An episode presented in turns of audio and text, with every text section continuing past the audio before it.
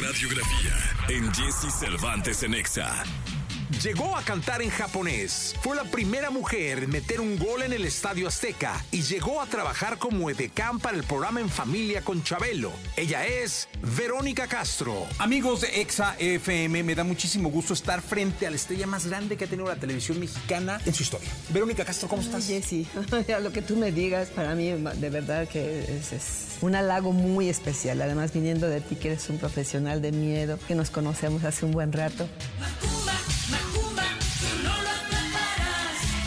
Verónica Judith Sainz Castro es una cantante, actriz, productora y presentadora de televisión que nació el 19 de octubre de 1952 en la Ciudad de México. Una infancia un poquito difícil, carente de económicamente, pero bien, yo tengo buenos recuerdos. Jugué bastante, estuve siempre en colegios de, de gobierno, pero yo me acuerdo que fue una infancia como feliz, como normal.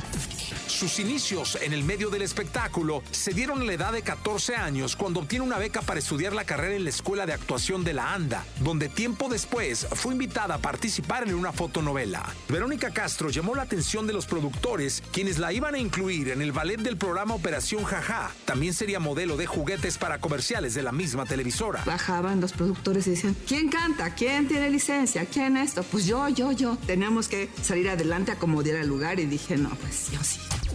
En 1968, Javier López Chabelo la invitaría a ser parte de sus edecanes para su programa, en el cual permaneció seis años. Más tarde, ya con su licencia de locutora Verónica Castro, estaría dentro del programa de radio de Paco Malgesto en la XCW. Y entonces, pues yo había estudiado también locución, animación y conducción de programa en la Secretaría de, Comunicaciones y Transportes.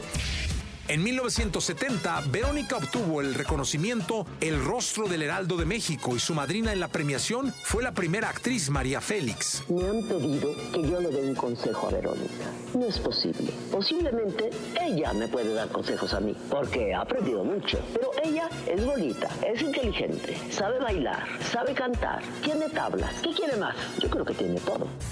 En la televisión mexicana, Verónica Castro marcaría toda una época con telenovelas como El amor tiene cara de mujer, Mañana será otro día, Los ricos también lloran, donde por cierto fue la protagonista. Soy capaz de sacarte de esta casa bofetadas. A mí, atrévase, ándale, a ver qué puede más.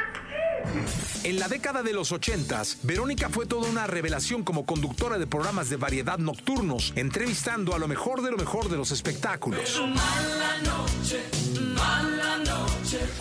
Como cantante, Verónica Castro grabó más de una veintena de discos, llegando a cantar en japonés en el año 1973 con la melodía Verdadero Amor, con la cual participó en el festival Yamaha.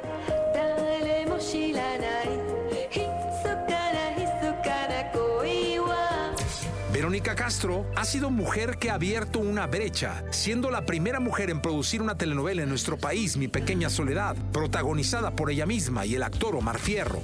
Porque te juro que ya nunca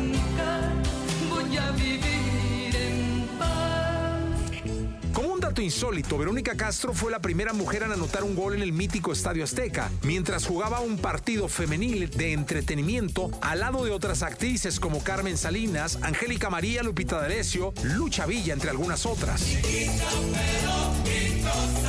Una mujer camaleónica, multifacética, una leyenda viva de la televisión mexicana, Verónica Castro. La movida sí me gusta.